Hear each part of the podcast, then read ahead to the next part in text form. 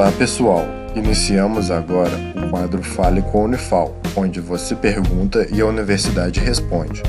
Fique agora com a pergunta de um de nossos ouvintes. Meu nome é Vânia, tenho 66 anos, moro em Varginha. Gostaria de saber se o paciente com HIV, quando a carga viral está baixa, tem possibilidade de infectar outra pessoa. Seguimos então a resposta. Olá, meu nome é Luiz Felipe Coelho e sou professor do Departamento de Microbiologia e Imunologia da Unifal-UMG. É muito provável que um portador do vírus HIV, mesmo aquele que tem carga viral baixa, possa transmitir essa infecção para um outro indivíduo. O HIV é um vírus que causa uma doença viral crônica, ou seja, é uma infecção que dura anos e que muitas vezes não apresenta sinais clínicos evidentes.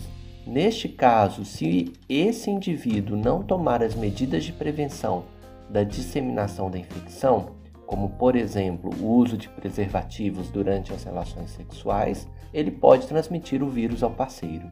Após a infecção por este vírus, geralmente por meio da via sexual ou pelo contato com sangue contaminado, o vírus consegue entrar no corpo e estabelecer uma infecção em algumas células do sistema imunológico, principalmente uma célula que é chamada de linfócito TCD4. Após a infecção desta célula, o vírus se multiplica dentro da mesma, gerando novos vírus e desta forma este evento será responsável por manter a infecção no paciente e aumentar gradativamente a carga viral, ou seja, a quantidade de vírus no sangue e em outros fluidos biológicos, como por exemplo o sêmen, as secreções vaginais e o leite materno. Após o diagnóstico desse paciente, esse deverá ser tratado com os famosos coquetéis antirretrovirais que visam diminuir a carga viral e impedir que haja resistência do vírus aos próprios medicamentos que são utilizados. Entretanto, não há cura completa, ou seja, não há eliminação do vírus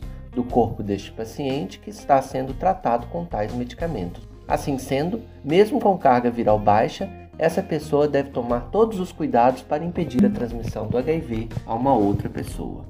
Esse foi o Fale com a Unifal.